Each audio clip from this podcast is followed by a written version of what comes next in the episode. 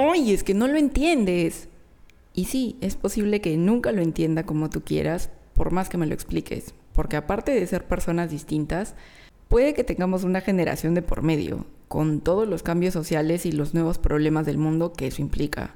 No tenemos que estar de acuerdo en todo, pero antes de cerrarnos en si está bien o mal lo que piensan tus papás, tus abuelos o en un futuro tus sobrinos, creo que vale la pena escarbar un poco más en la historia de cada uno.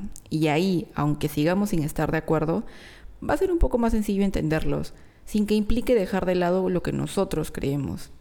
En mi familia no hemos hablado casi nunca de dinero, pero aproveché este espacio como excusa para poner sobre la mesa a tres generaciones distintas para conversar del tema mi papá, un boomer de 66 años, mi hermano, millennial de 35, y en mi caso bordeo el límite y prácticamente entro en la generación Z con 26. Así que con eso dicho, te dejo con el capítulo de hoy. Pero antes, hola, ¿qué tal? Mi nombre es Iris y bienvenida a este podcast en el que sí, pero no, hablamos de dinero. Entonces, primera pregunta. ¿Se acuerdan cuál fue la primera cosa o servicio por el que se endeudaron? Mm, ya sé. ¿Procede?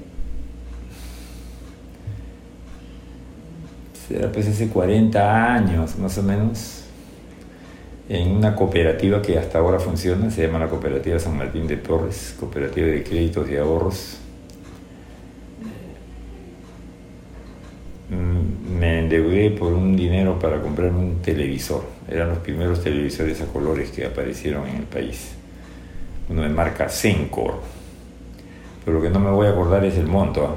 No, está bien. Sería pues en soles antiguos y no sé qué. Pero de eso hace cuánto? Tengo 66, hace 45 años. ¿Soles o intis? No, soles. Ay, ya eran soles.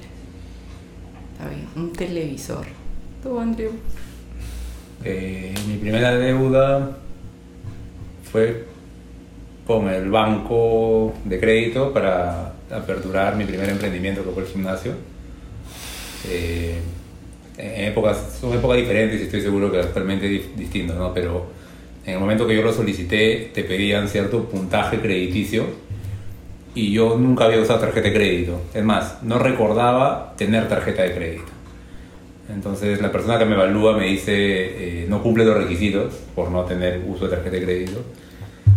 Y ya cuando me estaba parando, resignado, encontré en el sistema que tenía una tarjeta de Ripley, me parece, que casualidad de la vida no la habían cancelado. Ese fue el primer crédito que me aprobó el banco para abrir el gimnasio. Eh, no, estoy seguro que fue arriba de los 50 mil soles, no recuerdo el monto exacto, pero fue la primera deuda que generé en el sistema mira que les dije, o sea, esto iban a ser respuestas muy distintas por las edades que tenemos. Tú me dices un televisor a colores, tú un emprendimiento, mi primera deuda fue por un iPhone, por un celular. En tu época creo que todavía no estaba muy, no era muy conocido y en la tuya creo que no representaban el, la herramienta de trabajo que representan hoy en día. Y otra pregunta, ¿ustedes sabían o estaban al tanto de alguna deuda que tuvieran sus papás? Mi papá y mi mamá nunca tuvieron deudas. ¿Nunca? No. Una deuda tuvieron cuando compraron el boleto para que Hernán viaje a Europa. Me acuerdo con la línea aérea Avianca. Es la única deuda que ellos tuvieron. Todo el resto lo compraban al cash. En la tienda los vendedores le rogaban a mi papá para darle crédito en, los productos que vende. No, no quería él. No, no, no, no. Si no tengo plata no compro, decía. Nunca se endeudó. O sea, su única deuda fue para que su hijo viajara a Europa. A Europa. La única que conoces. En Avianca. Y yo iba al no sé qué banco a pagar. Ah, no, iba a Avianca mismo a pagar las cuotas todos los meses. Creo que un año fue se pagó eso. Ah, ¿Y sentiste el golpe de, tener una deuda en la familia? No, mi papá lo asumió, pues que se pagaba nomás. Pues. Es que yo no tenía mucha instrucción contable. Ellos vendían, la plata la metían a una caja de leche Gloria o a una caja de galletas. y de ahí sacaban para pagar, para comprar, para... Pero tenían cuentas en los Construir bancos, puro cash, cash, cash, en cajas de leche Tenían Gloria. sus cuentas de ahorros en el Banco Popular del Perú, que con la inflación, esa, es- con el paquetazo que dio Fujimori, se extinguió ese, esos ahorros, se volvieron polvo. Por decir, tendrían pues como actualmente 80 mil soles, se hicieron polvo porque la- el paquetazo que dio Fujimori lo hizo polvo, pues, ¿no? Claro que me imagino que en esas épocas confiar en el banco era muy distinto a, a la confianza que les tenemos hoy en día. Siempre hubo confianzas, pero pasaron esas cosas, pues. ¿Quién iba a saber de la inflación? No conocíamos esos fenómenos que ahora ya se conocen con mayor tecnicismo, ¿no? Claro, y eso de, que mencionas de la educación contable. Y en tu caso, Andrew, me da curiosidad porque por más que somos hermanos, no sé si ambos percibimos la misma deuda que han tenido nuestros papás. Por ejemplo, ¿tú cuál crees que fue? Es que yo sí he visto, es que creo que parte del concepto, ¿no? Por ejemplo, yo recuerdo muchos años atrás el crédito que le daba la Bacus con la cerveza, pero, pero para mí eso es una deuda, ¿no? Una deuda chiquita, grandes, comerciales, personales. Esa era una que siempre, y hasta ahora veo, ¿no? Hemos sacado tantas cajas de cerveza, queremos mover en Navidad, Año Nuevo, porque tenemos que pagarla, ¿no? Es, una deuda que yo siempre he visto. Eh, otra que sé que hay, y no sé en qué estará, entiendo que controlada, es el tema de la transferencia o venta que hizo mi tío Carlos de la tienda a mi papá. No, o sea, en verdad la primera vez que yo lo noté, y fue de casualidad, es que, eh, no, no sé si, si correcto el término, pero estaban endeudados o se ajustaban para pagar las universidades de Andrew y de Ada. ¿Estoy en lo Ah, correcto? por supuesto, esos fueron otros momentos. Ya, pero esa es mi primera percepción y eso no porque me lo hayan dicho, sino porque de casualidad mi mamá nunca le pasaba esto, pero una vez olvidó de pagar el colegio y como que llegó este, a recoger la libreta y no se la quisieron dar porque se había olvidado. Pero una pregunta de cajón, solo para entender. Por ejemplo, bajo tu concepto, ¿qué es deuda? Cuando tienes, no tienes el dinero suficiente para comprar algo y tienes que tomar un préstamo, algo de tarjeta y tienes que irlo pagando de a poco en los siguientes meses. Ya, yo, por ejemplo, discrepo y no tenemos que estar de acuerdo. ¿Está bien? No tener dinero, por ejemplo, hoy día... Te, te voy a dar un ejemplo práctico. A ver. Yo tuve un problema con Dynas, creo que les conté, ¿no? Me querían cobrar una membresía anual. No estoy de acuerdo con la membresía porque yo quiero cancelar. No, señor, usted no puede cancelar por teléfono porque no quiero cancelar. No, no, etcétera. Le escribo al gerente de servicio al cliente de Diners, lo contacto y le digo, la verdad, qué pena que tengas un equipo tan inepto que no me deje cancelar la tarjeta. Voy a tener que tomar medidas de otra índole. Señor, tranquilo, le ofrezco mis disculpas y me llama un ejecutivo de Diners. ¿Ok? En ese escenario le dije su vida al ejecutivo, él le tocó escucharme porque yo estaba renegando, y le digo, quiero cancelar la tarjeta, señor, ok, vamos a proceder a cancelar, pero antes, deme un minuto, le voy a ofrecer algunos beneficios. Beneficios, cuotas, seis cuotas sin generar intereses, si es que pago con Diners en cualquier establecimiento a nivel Perú, duplicaba las millas para viajar, Ya. eh, la tasa bajó, en el caso no lo saca a 6, sino a 12 cuotas, por dar cualquier ejemplo. Le escuché, hice mi matemática muy rápida, te acepto, le dije. Y yo justo estaba queriendo llevar un diplomado que tenía un costo determinado, un costo alto. Y dije, ¿para qué voy a, ¿sabes qué? La saco a 6 cuotas con la tarjeta. Sin intereses. Pero claro, es que es como, o sea, eh, contablemente mi matemática es dosifico mis pagos tranquilamente en 6 meses. Claro. Me está dando un beneficio que me genera cero intereses. Y encima me va a dar millas. O sea, encima en cualquier momento compro un pasaje cuando llega a un determinado nivel de puntos. Entonces, eh, no sé si la palabra técnica es no tener el dinero, sino que necesitaba generar a cuotas porque era barato, porque te da millas, porque manejarlo a seis cuotas en ese momento era inteligente. O sea, la otra era haber agarrado capital, oye, ¿sabes qué? Pago mi curso, hubiera sentido que perdía millas, perdía los beneficios de Diners. Entonces una con otra dije, "Oye, En el momento que tenga, si es que tengo, ya habiéndome dado las mías, si, si gusto lo cancelo. Si no, no. En realidad yo ahí sí concuerdo contigo en que la tarjeta de crédito, o el crédito o la deuda, como yo le estaba llamando, termina siendo una herramienta porque te hace la vida más fácil al poder dosificar los pagos y encima te viene con los beneficios que ellos te comentan. O sea, yo, yo, eh, creo que estamos de acuerdo en el concepto de deuda, solo la pequeña parte, no, te voy a dar otro ejemplo, ¿ya? Si un departamento hoy día te cuesta 100 mil dólares Ujú. y tú tienes 200 mil dólares en el bolsillo, ¿vale la pena comprar de cocacho? ¿O sacas, pagas la mitad y el resto que te lo financia el banco con una tasa baja? O sea, es matemática, a pura matemática, y tiene que haber una voz experta. Oye, quédate un poco más de capital, puedes invertir, ganar allá, ganar acá. O sea, la plata la tienes. Claro. ¿Estás generando una deuda con el sistema? Sí. ¿Es inteligente manejar esa deuda a la tasa que te da el banco? Yo creo que tiene que haber una voz experta que te sugiera cosas para que tú tomes una mejor decisión. Claro. Porque Ay, imagínate, si hablas con mi abuelito, te traes a mi abuelito, digamos, al presente, y dices, oye, papá, papá, paga de una vez todo tu departamento, cero deuda. Sí. Pero claro, esa cero deuda te genera, hay una oportunidad de inversión, pucha, que me quedé sin, Capital. sin capital, ¿no? Claro. Siento que ahí, bueno, será por un tema generacional que, que percibimos eso, el crédito como herramienta. Pero en tu caso, Pat, ¿tú lo ves como sacar crédito o una tarjeta es inteligente? O en el ejemplo de Andrew, si tienes 200 mil y el departamento cuesta 100 mil, ¿cómo lo pagas?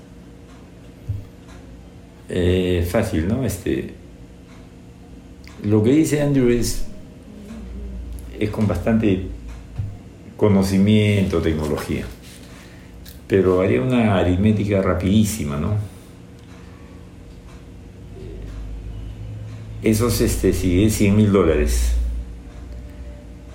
¿cuánto de interés me cobra el banco? ¿Y cuánto de interés puedo ganar? No con una inversión como debía de ser, ¿no? Sino, ¿cuánto me, por ejemplo, un Plazo fijo. un plazo fijo, un interés así como esa que, que hay del Pacífico, ¿cómo se llama eso? Seguro de vida. Un seguro. Y hago la resta, ¿no? Si, si puedo con un plazo fijo pagar eso, lo pagaría y, y voy ganando, ¿no? La idea, es, la idea es perder lo menos posible o lo mejor ganar. Pero si no estaría mal en mi, en mi forma de pensar, lo, lo pago también Si tienes el dinero. y lo dejo ahí y me olvido de... Pero, pero claro, yo acompaño y, y estoy de acuerdo con lo que dice mi papá. Hoy día estás parado con 67 años, ¿correcto? Viendo esos escenarios. O sea, en, en tu ejercicio yo estoy parado con 36 años, viendo, digamos, una, un horizonte más amplio. más largo. Claro. Y tú estás parada con 9 años menos, probablemente viendo el horizonte de mi papá, mi horizonte y un una brecha más que tienes tú. Y, y, so- y esa, o sea, no es solo matemática. Por ejemplo, yo veo, o sea, de acuerdo con mi papá, ¿ya? Un interés del banco. un- para mí el interés del plazo fijo hoy día es, ¿sabes qué? Prefiero una herramienta del sistema financiero más agresiva, pero yo estoy en la edad de la agresividad, ¿no? Te aseguro que yo a mis 60 años probablemente diga, no hay manera que lo ponga en fondo 3. Probablemente ni en el fondo 2, fondo 1 ya. Así me pagues 4, pucha, eso es... No pienso arriesgar un centavo. Claro, porque tu tiempo de riesgo es menor. Pero claro, son, son horizontes, ¿no? Estoy seguro que lo estamos viendo de horizontes de tiempo distintos. Sí, sí, sí, eso está, está interesante.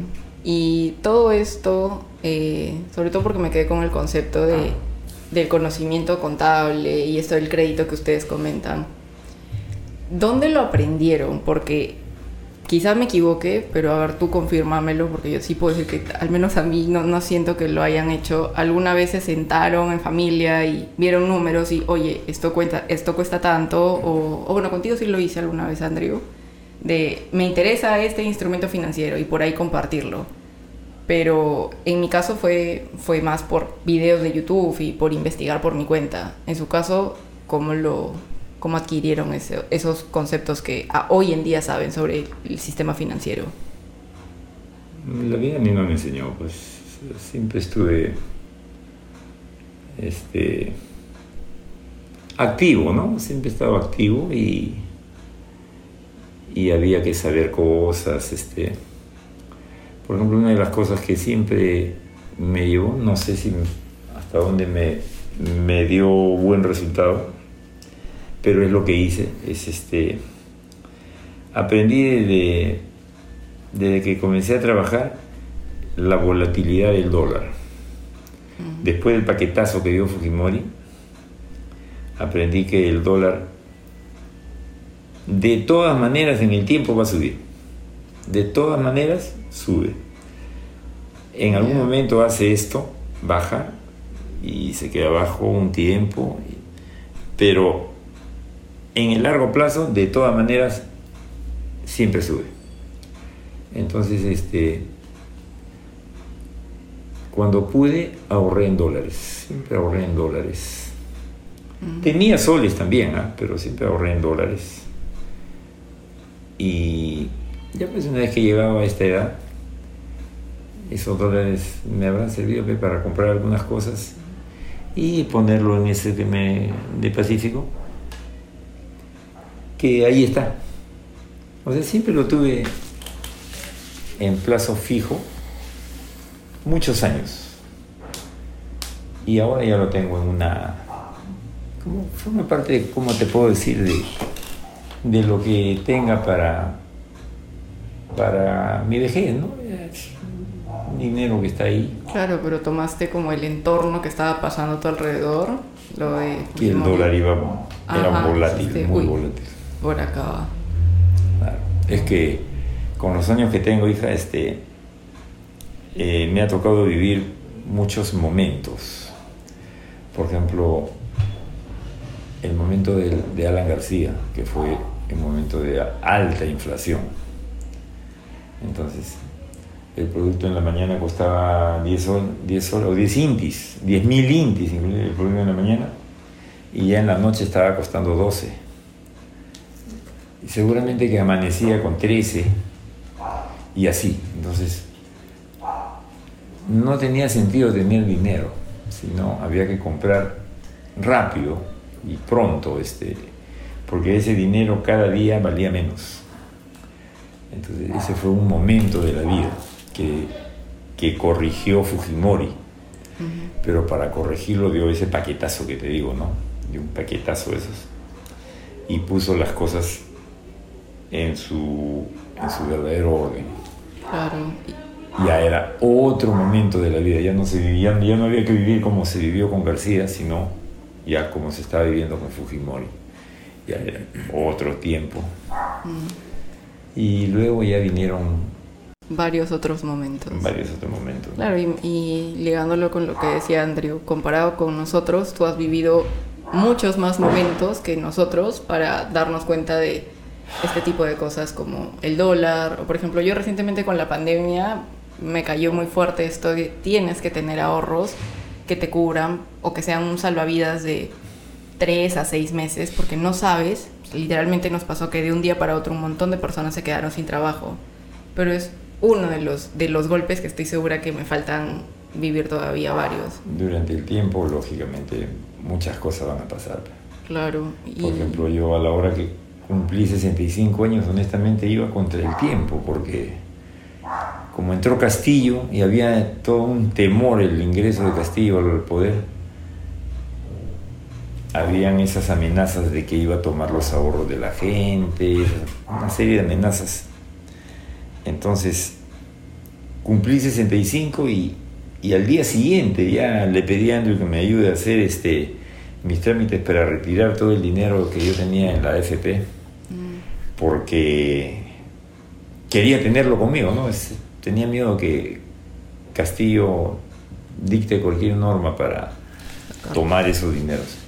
Que no lo llegó a hacer finalmente, ¿no? Porque parece que la presión social fue más grande pero eran esos momentos, ¿no? Claro. Y en tu caso, Andrew, o sea, primero retomando lo de cómo así aprendiste lo que sabes ahorita de, de dinero, de las tarjetas y alguno, un par de momentos que seguramente tienes uno más que yo, eh, que te hayan hecho como que reaccionar de algo que quizá no estabas haciendo bien y te tocaba aprender a manejarlo?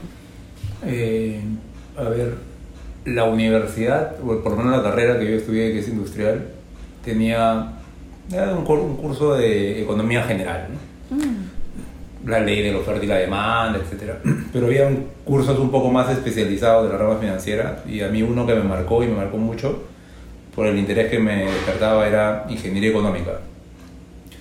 Valor presente, futuro, interés, etc. Entonces tuve la suerte este, que quien dictaba el curso lo conocía muy bien y en términos muy básicos y con ejemplos muy, muy palpables nos fue explicando eh, y que lo debe manejar todavía, ¿no? Los pagarés, ¿no? La- los intereses, eh, plazo fijo.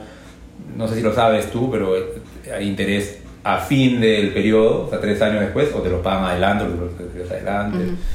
Y N, N cosas. El N curso- variables. El curso, evidentemente, pues, es un curso teórico. Eh, cuando acaba y bueno, yo, yo empiezo a trabajar, etc. eh, creo que cometí los errores que hoy día hay muchas más herramientas, ¿no? YouTube, TikTok. En ese momento me acuerdo que con mi papá, no sé, si- no sé si íbamos a comprar un par de zapatillas en Saba y te metían la tarjeta Saba de crédito por los ojos. Ah, saqué Saba y como estaba al costado saqué Ripley, saqué dos tarjetas. Creo que las zapatillas costaban, no sé, pues, 100 soles, las pasé con la tarjeta, no con el ánimo de deuda, por eso digo, no es un tema de tener o no el dinero. Pasé la tarjeta por el los puntos y cuando fui a pagar la cuota, esa cuota salió 234 soles. Decían, o sea, que averigüé, llamé, etc. No, lo que pasa es que si, usas la tarjeta fuera de la tienda, te genera, en la página 94 dice que te genera el doble de interés. Colérico fui a cancelar esa tarjeta, que la apartan en dos, no quería más, y fui a cancelar la de Ripley. Pero era una Ripley de cola, ¿no? Por eso nunca la cancelé. Entonces fueron ya, como dice mi papá, en la práctica vas aprendiendo. Cuando fui a sacar el préstamo en el gimnasio también te empapas más de más o menos cuál es la tasa de interés a, préstamo, a crédito personal. Eh, el hipotecario tiene otro manejo de tasas porque es un periodo más largo de tiempo. Y claro, como estás activo en el sistema, te vas enterando. Y, y yo, digamos, la primera parte de mi formación profesional fue en seguros de vida, que son herramientas financieras. Eh, y es así que coincido, ¿no? El dólar en el tiempo es, este, creo, mucho más beneficioso que otro tipo de monedas. Yo saqué mi primera póliza de inversión en dólares. Eh, temas X tuve que rescatar, me acuerdo cuando mi mamá enfermó y todo. No tenía mucho tiempo, pero suficiente tiempo, digamos, más allá del ahorro, la inversión, suficiente tiempo para aprender cómo funcionaba. Es una herramienta financiera que te premia a largo plazo, te castiga periodos cortos, etc.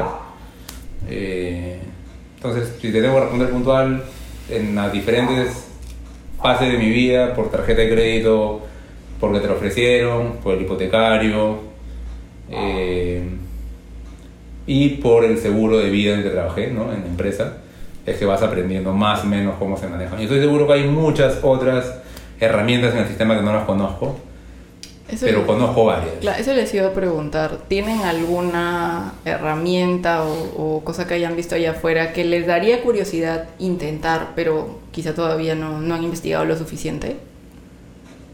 Mira, no tengo ninguna curiosidad porque ya no quiero meterme en estas cosas, pero estoy atrás de lo que Adita hace, porque Adita se endeuda con el negocio que es de nosotros, ¿no? Entonces, por ejemplo, ella, ella paga con su tarjeta de crédito, la por ejemplo, la cerveza, ella lo paga con su tarjeta de crédito, pero creo que lo, ese crédito lo paga de un solo cocacho y, y antes de que cumpla un determinado plazo y no paga ningún interés. Claro. Entonces, ella no sé cómo habrá aprendido eso, pero será pues porque estudió contabilidad, ¿no? Pero hace eso, paga con la tarjeta y nunca me está diciendo este, el banco me está cobrando esto, ¿no? ¿Sabe en qué momento pagar esa, ese crédito sin pagar interés? Mm. Más bien ella me dice, papá, un día se van a dar cuenta de lo del banco de crédito. Ahora me están ofreciendo, creo que le han ofrecido 80 mil soles de crédito. Claro, porque ven que mueve bastante. Mueve bastante, pero no paga nada de interés. No sé si el banco un día se va a dar cuenta, se día que se cae cuenta y me lo van a quitar, me dice. Mm. Por lo menos hasta ahora no pasa eso, ¿no? Y ya tiene varios años, ¿ah? Bien. Entonces, es algo que me parece muy interesante. Pero comprar- interesante de ver. Sí. Porque tengo miedo de que se me pase, después no pase algo. Y, y pues en el, cuando te, te pasas un día en- de la fecha en el banco, el banco te aplica duramente. el- Sí. Esos, no, no me ha pasado, pero sé que así es, ¿no? Si tienes que pagar hoy día y no pagas hoy día, pagas mañana, ya te, te- el banco te castiga con, Duramente. entonces, así, así es la... Va, así es la figura. ¿Tú? ¿Cuál es tu pregunta? ¿Hay algún instrumento Ah. financiero que no hayas probado y te dé curiosidad saber cómo funciona? En este curso que te contaba de ingeniería económica, yo sé que cuando las empresas quieren invertir, sacan lo que le llaman los bonos. Eh, lo tengo en teoría, he visto algunos avisos en el periódico y, y teóricamente funciona como... A ellos les resulta, por ejemplo, si sacaran el préstamo con el banco, les pagan 10%, les aplican 10% de interés. Ellos emiten bonos ofreciendo pagar a 9%, un punto menos en el banco. Y claro, digamos, si yo quiero sacar un préstamo, el banco me aplica un determinado interés y en teoría comprar bonos me beneficia a mí y le beneficia a ellos. O sea, a mí me, me conviene como usuario y a ellos les conviene como entidad que transaccionaría con el banco. Tienen un nivel de riesgo un pelín más alto, Ujú. en teoría son eh, regulados por la SBS igual, pero nunca he llegado a aplicar. No, es- invertir en una bolsa también es algo que nunca he hecho, no sé si tú lo has hecho. Nunca he invertido en una bolsa. Yo sí invertí en la bolsa, sí. Pero, por ejemplo, es algo que me gustaría en algún momento probar. Pero una curiosidad. ¿Los bonos dices que los emiten las empresas o los estados? No, las empresas emiten bonos. Ah, yo sabía que eran los... O sea, es que la diferencia eh, que estaba investigando entre bonos y acciones de empresas, más allá del riesgo que puede tener cada una, porque por ejemplo la acción es mucho más volátil, por ende puedes ganar mucho como también puedes perder mucho. Los bonos son instrumentos súper seguros porque están avalados por el Estado del, del país. Entonces, si tú emites en, perdón, si tú operas bonos en eh, Estados Unidos, o sea, literalmente tendría que acabarse el mundo para que no te paguen tu dinero porque el sistema financiero de Estados Unidos lo está protegiendo por cualquier cosa. Eso. Me da curiosidad, ¿en qué cosa invertiste en la bolsa?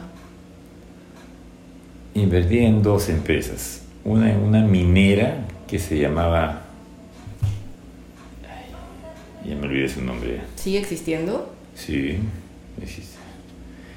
Y otra en una eh, CEPER, en una compañía de cables, eh, eh, cables eléctricos, cables, no, cables, ¿no? Cables telefónicos. En la compañía de cables telefónicos se desvaneció eso, o sea, parece que lo perdí, ahí no me quedó, nunca lo vi. Mm, Pero en la minera, que ahorita tengo la palabra en la boca, pero no me acuerdo qué minera es, sí crecía el dinero, creció un montón. Yo creo que me apuré inclusive, porque cuando quedé sin trabajo y, y me tocó venir a Lima y mientras buscaba y, y eso ahorita ya estaba en el colegio, ya iba a entrar Andrew, este, vendí las acciones. ujú. Entonces, si, por ejemplo, si, si tuve 5 mil dólares, al momento de vender, habré cobrado pues, 15 mil dólares. Pero a los 3 años, 4 años, 5 años, no sé.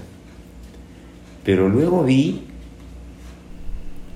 que esas acciones, esos 15 mil dólares, seguramente yo hubieran sido 60 mil dólares si me esperaba dos años más. Y así, así trepaba esa, esa empresa minera. Y la de CEPER, la de cable, sí, se desvaneció y ya no había más. Y todavía de Yapa, ya había vendido esas, como te digo, esa de, de la minera. Ya me olvidé de eso. Y unos dos años después, vino un señor a buscarnos tocando la puerta con mi nombre y tenía un remanente todavía de, de esa, de esa venta que hice de esas acciones. Ah, sí. Creo que me tocó como dos mil dólares. No era poquito. No, no, no. Wow, bastante de la nada me tocaron la puerta para darme dos mil dólares. Wow. Entonces, este, cuando uno apunta bien en las acciones de empresas prósperas, así se moverá, así avanzará, ¿no? ¿Y a través de qué invertiste? ¿De la Bolsa de Valores de Lima? O? Claro, de Bolsa de Valores de Lima. pues, Ah, claro. Ah, bueno, te, te cuento, les cuento porque no sé si a ti te daría curiosidad volver a invertir en algo y a ti que quieres volver a, a- o que te daría ese interés por probarlo. Ahorita ya no, o sea, lo puedes hacer por aplicaciones que no son la bolsa de valores, sino eh, son páginas que sí el trámite es un poquito más largo, pero que del celular lo puedes operar y tienen una seguridad muy muy fuerte por si te lo roban o algo. O incluso hay una aplicación de Daniel Bonifaz que creo que puedes invertir desde un dólar, o sea, no hay un mínimo, porque muchas personas creen que tienes que tener un super capital de 5 mil para recién comenzar. Y justamente eh, encontrando ese punto de dolor, ahorita varios empresarios, varios eh, emprendedores han facilitado esa operación para personas que pues quieren probar y que se den cuenta de que desde un mínimo capital puedes ver crecer tu dinero como te pasó a ti. Pero está interesante, ¿ah? Y ahora, cambiando de rumbo, en caso de que alguno de los dos tuviera un- una crisis financiera, vamos a decirle, como que te quedas sin trabajo, Dios no quiera madera, vuelve a haber una pandemia, ¿cuál sería el recorte en los gastos que hacen actualmente que les haría decir, uy, sí, estamos, estamos ajustados? A ver. Mira, a, a pesar de que nosotros en la casa nos hemos dividido los pagos, creo que tú pagas el gas, ¿no? Ujú. A ti te paga el teléfono. A pesar de que no es mi plata, pero como es de Adita, como es tuyo, siento como que es, es mío, ¿no? Entonces, ¿te acuerdas que nos quitan? Netflix creo que tú lo pagabas, ¿no? Ya, ya no hay Netflix. Y después me quité de cable y me quité del teléfono. Y no me pica, no, me- no me pica las ganas de volver a, a inscribirme. De repente más adelante si veo necesidades o si, si las deudas, si se llaman deudas, lo que tengo con Adita que le debo 15 mil, a Carlos que le debo una parte también, este, me puede poner en, en una de esas Plataformas. sí. pero si no, ya me acostumbré a vivir así. Y Eso es, o sea, yo que vivo contigo, ese tipo de gastos no me, no me duelen, o sea, no me hacen pensar, wow, estamos como apretados, porque sé que nuestro, nuestra manera de entretenernos no es necesariamente de manera vital con Netflix o con, o con alguna otra plataforma. Pero, por ejemplo, algo que a mí me diría, chanfles, la cosa está dura, es que dejáramos de comprar frutas o verduras. Esa sería mi señal de, de alerta con la comida. Es que, ¿sabe qué pasa, hija? Este, hay un tema que yo no sé si ustedes lo han percibido, pero como tu mamá viene de un estrato social bajo, tu mamá ha sido bien sufrida. Ella me cuenta cómo ha sido su... Entonces ella, este, si en algo no se... eh, ¿Limita? no se limita es en la comida. Pero ella ha aprendido a, a matizar las compras. No es que compre las frutas porque ahí hay un montón de frutas, sino, por ejemplo, este, el pescado, no sé, no le he preguntado hoy día, pero otra vez se me cuenta, no, ya no pude comprar este, Bonito. no, el otro, Perico. Toyo, perico. el perico.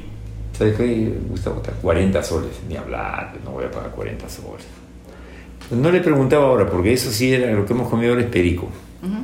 No sé si ha bajado o porque tú vas a venir, ha hecho el esfuerzo de comprar.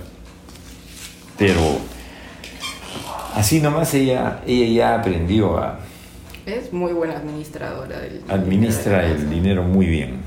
Sí, sí, sí. Y yo que no me hago bolas, ya no me meto. Pero, no. Eh, ella es la que compra. Se acabó. Me compró sayunaras. Yo, si fuera por mí, seguro que ni me daba cuenta que necesitaba. Ella compra. Y se lo dejo a ella y se acabó.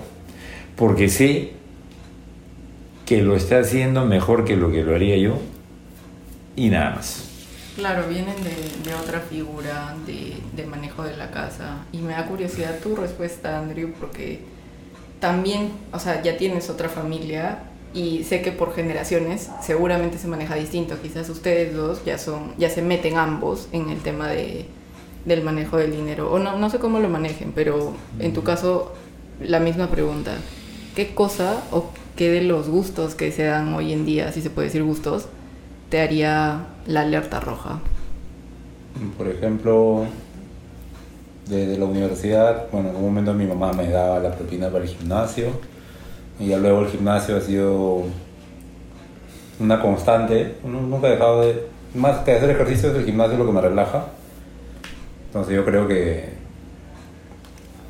Pucha, eh, hay que estar preparados para lo que venga, ¿no? Pero se pone complicada la cosa laboralmente, no sé, la aseguradora se complica, etc. No, no tener para pagar el gimnasio, tener que recortar ese gasto del presupuesto, es algo que a mí me haría un... Oye, estamos, estamos pasando una época muy complicada. Porque claro, yo te digo, no, no soy de comer manjares, ¿no? O sea, a mí no me vas a ver de lunes a viernes comiendo en lugares como mi menú, como acá no hay tanto de menú, pero allá en San Miguel a veces hay menú, compras menú, ¿no? Eh, porque no consigo, por ejemplo, dejar de pagar internet, porque con internet ahora son unas épocas diferentes, pero ahora se trabaja con internet. Ah, claro. Es, parte- es una herramienta de trabajo. Sí, entonces esa, por ejemplo, no la, no la conceptualizo. Eh, pero el gimnasio, por ejemplo, que es parte de mi presupuesto de gustitos, Ujú. sí creo que sería mi, mi valla más baja para decir, oye, está Lo que cortarías. muy complejo. Claro, lo cortaría, bueno, pues es un lujido, ¿no? No es que si no hago el gimnasio me voy a morir, ¿no?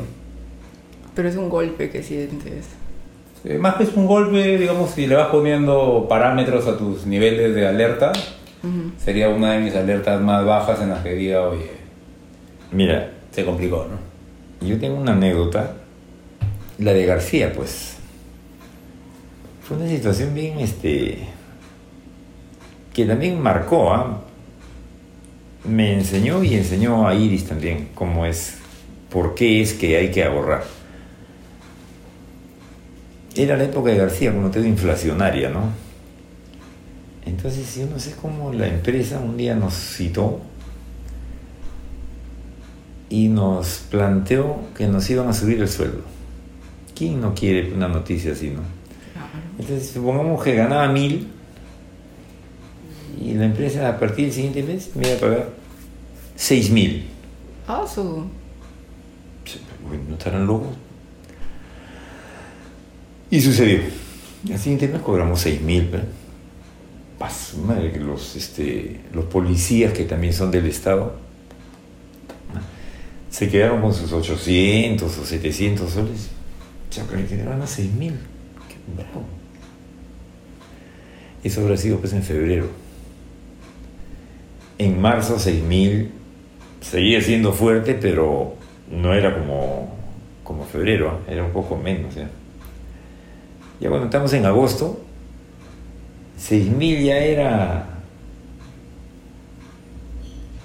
ya no era el gran sueldazo que digamos, ¿eh? no era- nadie se podía asustar con 6 mil. Cuando llegamos a septiembre, ya, era el- ya ganaba menos que lo que ganaba el papá de Iris, que era obrero en una empresa este, Del campo. del campo. así. Se supuest- supuestamente es una persona súper pobre, ¿no? Campesino. Y ya su papá ganaba más que yo. En octubre ya no me alcanzaba para comer ya. Ya los trabajadores iban a pescar al- a la, la laguna, ahí donde vivíamos. Y todos se llevaban pescados a su casa. Era un pescado que tenía una espina así, este, con una Como una Y. una Y ahí. Pero tu mamá ya sabía cocinar eso. Y después lo licuaba y no sé cómo salía una sopa ahí. Y, y como anécdota te digo que estuvimos viviendo en la casa de la tía Chela porque él se enfermó. Y fuimos a, al frente de la tienda, de la, de la casa de la Chela había una tienda. Compramos unas cuantas cositas que necesitábamos. Era el día que habíamos cobrado el sueldo. ¿ah? El sueldo te lo daban en una Un costal. en un costal, porque eran intis. Y Adita, que ya caminaba, se agarró una Coca-Cola, me acuerdo. Una descartable, esa de litro y medio. Se la agarró y lo tuvo así. Y se la estaba llevando. Entonces Iris le iba a quitar para volverlo a su sitio y Adita ahí se iba a poner a llorar. Entonces le digo, Iris, paga, caramba. Es el día que estamos cobrando. Pues si quiere que tomarnos una Coca-Cola, pues es el colmo que no podamos hacer ni eso, ¿no? Claro. Ah, bueno. Ese día nos tomamos una Coca-Cola como si fuera la gran cosa. O sea, una Coca-Cola. No alcanzaba para eso. Mira cómo era, La inflación. cómo la inflación había derruido el sueldo que en enero era un tremendo sueldazo. En noviembre ya no era tanto, ¿no? Sí. En diciembre ya se acabó el, ese, ese convenio que hicimos del, del sueldo fijo hasta fin de año. Y ya se- la, el sindicato comenzó a negociar ya este, algunas mejoras. En una de esas nomás ya entró Fujimori y ya cambió todo. Pero así fueron las experiencias. ¿eh? No, o sea, por eso que cuando conversamos entre viejos, ustedes tienen una forma de pensar porque cuando se les explica qué cosa era la inflación o qué cosa era el terrorismo, como no lo han vivido, y creo que ni siquiera está en los libros, no, este, no tienen realmente el, el verdadero valor de lo que significa eso, De haber vivido la de experiencia. haber vivido. Entonces, este, escucho jóvenes decir, ¿y por qué no votar en Fujimori? Dije, porque derrotó el terrorismo y, porque combatió la inflación, ya hay que votar por Fujimori. Como si eso fuera sí empujó esto de aquí para allá, ¿no? Cuando te derrotara el terrorismo, vivir, vivir en la época de terrorismo, ahorita fácilmente no hubiera habido luz. O de repente en lo que estamos conversando, ¡pum! sonaba algo ahí, una bomba y, y se iba la luz. Era lo más normal. Sí. Y mañana veías en la televisión, cuando llegó la luz, habían matado a alguien por acá, habían quemado algo por allá, habían destruido una torre de alta tensión por allá. Era lo normal, todos vivíamos así. Sí, hay algo que por más que te lo cuenten, nunca vas a poder asimilarlo, co- como dices, el valor al 100% hasta que lo vivas. Y ojalá, Madera, nuevamente no nos toque vivir una, una época así. Pero bien dices, los viejos, porque la vejez finalmente te da una experiencia más vasta que, que a nosotros que todavía tenemos. Claro, mi papá me acuerdo cuando más contaba largo. historias de su vida de joven.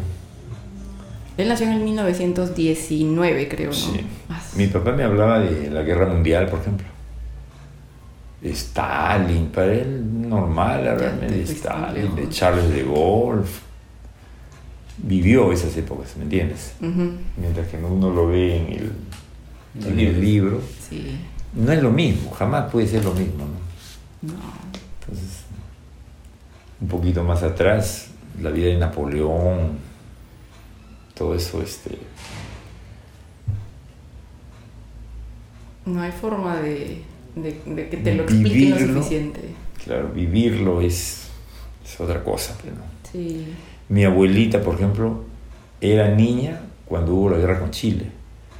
Me imagino que ella ha vivido, ha sentido cosas de la guerra con Chile cuando este, estaba en su tierra, pues, cuando era niña. ¿no? Claro, estamos hablando de 1800. 1879 fue la guerra del Pacífico. Sí, sí, sí, ya bastante.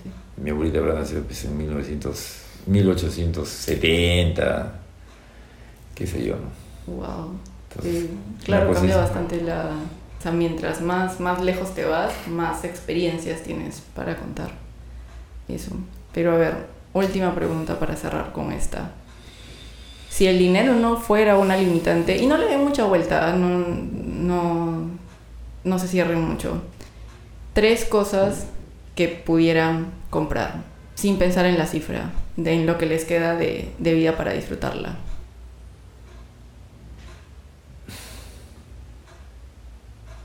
Puede ser una cosa, un servicio. Mira, yo no compraría nada. Definitivamente. Lo que haría es tener ese dinero. Supongamos que yo vivo, yo vivo, por decirte con una cifra, vivo con 3 mil soles. Ya. Si tuviera más dinero, haría lo mismo que estoy haciendo ahora, pero con, con mayor este, relajo. ¿Me entiendes? O sea, por decir algo, este, Seguirías trabajando, pero no porque tengas la obligación de. no por lo que tenga la Por obligación. no aburrirte. Bueno, por ejemplo, si le diría a Iris para irnos a la playa, si tuviera la capacidad económica, me iría en un taxi.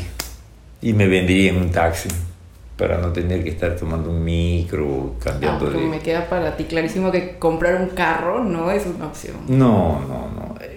La- el tránsito que hay, No definitivamente no, no lo quiero vivir. Está bien, está bien. O sea, me gustaría vivir un poco más holgado nada más, ¿no? Ya no me interesaría si el perico está a 40 soles o 80, que compre un perico, pero no, no hay ningún problema. ¿Me entiendes? O sea, nada más que eso. Y si hay que ir a algún sitio, nos vamos y venimos. y- Nada más, o sea... Pero tu estilo de vida sería. Sí, no, no pensaría, digamos, en comprar algo. Si pudiera vender la casa para irme a vivir y comprar un departamento en, qué sé yo, ¿no? En Miraflores. Quizás, si es que pensando con Iris, pero estoy tan acostumbrado acá y no me siento mal, así nomás estaría. 65 años viviendo en el mismo lugar. Claro, porque cuando fui a Piura fue, y a provincias que he trabajado, siempre he sentido como que mi casa sigue siendo esta, ¿no? Claro. Cada vez que podía venía a mi casa, que era acá. Entonces, siento como que es mío. Mm, Nada más. eso. Y en tu caso, Andrew. O sea, me voy a limitar a tu pregunta que si tengo sí o sí que comprar cosas. Si tuviera la capacidad también. No, no, es que dice que El- el olvídate de la plata, dice, ¿no? Y claro, indiferente de que... Sí, dice, bueno, si tengo sí o sí que comprar cosas, compraría una casa, probablemente en un lugar bonito y te pondría todas las comodidades ¿no? Piscina, mi gimnasio, jardín. Entendiendo que no es limitante la plata, ¿no? Le estoy tratando de la variable. Sí, sí. Mira, yo tampoco compraré un carro, salvo que compre el carro y compre el chofer también, ¿no? Para que me lleve, me traiga. Porque yo mm, ese estrés del tráfico no, no lo, no lo ejecutaría. Eh, probablemente una casa frente a la playa o en el campo. Cada vez que hay vacaciones, Semana Santa, etcétera, irme para allá. Pero más, o sea, sí coincido con mi papá y mira que somos temporadas muy diferentes, ¿ah? si la, no fuera una variable y entiendo que te están dando un cheque en blanco, una herramienta financiera fijo, o sea, no sé, pues este plazo fijo y negocio, el interés altísimo, continúo trabajando muy relajado, me pongo entrenador de gimnasio, algo que me, para no aburrirme, ¿no? Y esos intereses pues te van a generar, a generar, a generar, entonces... eh, o una que me dé un interés mucho más alto, ¿no? Pero entendiendo eso, que, que la plata no es limitante, hay opciones ahí para jugar. Va. Y ahora mi respuesta es distinta a la de ustedes, porque yo sí quisiera tener un, un carro. Pero quizá también viene, y no, no voy a dejar de considerarlo, porque el- del hecho de que yo nunca he estado detrás del volante. Entonces no he pasado por el, por el estrés del tráfico, eh, por las horas puntas, ni nada de eso. limpialunas. Esos. Pero me mueve un poquito más el hecho de poder, o sea, si me quiero ir un día, meto mis cosas en el carro o les digo, oigan, están libres, los recojo y los llevo. Me mueve mucho ese, ese sentimiento un poco más que estar sentada por horas este, esperando a que avance 10 centímetros. Y de ahí Pero igual si tienes tu carro propio y hay tráfico, vas a estar sentada para que avance 10 centímetros horas. Sí, sí, o sea, claro, pero sentadas, no sé, con mi aire, el dinero no es limitante, con mi aire acondicionado, con mi música o escuchando mi radioprograma o lo que sea, pero bajo mis términos, ¿sabes? No bajo el término del transporte público o de, o de un taxi. Entonces, sí, sí, voy a, voy a mantener mi respuesta en que yo sí quisiera un, un carrito, todos los que pueda. Y de ahí una segunda es que no, un seguro de salud no sé si se considera un instrumento financiero. No. Es- ya bueno, no, pero un seguro de salud en el que el más caro, que yo vaya y no me cobren un solo y me pueda hacer todos los chequeos que quiera todos los meses y que hago achú y ya están preocupados de qué me está pasando. Porque me pegó mucho el valor que tiene la salud y que de verdad sin salud literalmente no puedes hacer nada. Entonces sí me sí quisiera tomar algo que me proteja por el resto de la vida en cuanto a ese tema. Y un, un tercero es mi pregunta y honestamente yo ya no, tampoco no sé muy bien qué, qué responder. Una membresía de algo, creo, de algo que me llegue todos los meses. Fácil libros, que todos los meses me lleguen todos los libros que yo quiera y que pueda leer eh, así indefinidamente. Creo que eso sería lo que, que me haría feliz. Pero ya, con eso muchachos, ha sido un gusto y un placer. ¿Cuándo sale eso? Todavía no tiene fecha. O sea, de acá unas tres semanas. Lo voy a poner en Lo- YouTube, en alguna. O sea, lo que pasa es que a ti no te expliqué que iba a ser publicado porque te dije un- una entrevista grabada. Y pues este episodio termina explicándole a mi papá el concepto de podcast. Espero que lo haya entendido. Pero bueno, muchas gracias por quedarte hasta aquí. Yo disfruté muchísimo esta, esta conversación tan amena. Espero que te haya servido de algo y sobre todo que te anime a, si es, si es que te es posible y te sientes seguro o segura haciéndola, puedes poner el tema sobre la mesa. Te juro que puedes encontrar cosas muy interesantes, como me pasó a mí. Y nada, ya nos vemos la próxima semana a la misma hora por el mismo canal, o sea, domingos en la mañana en tu plataforma de podcast favorita. Igual las redes del programa, eh, que no es un podcast de dinero en todos lados, están disponibles para que dejes comentarios, sugerencias o derivados. Así que con eso dicho, pues que tengas un súper lindo día y ahí estamos conversando. Chao.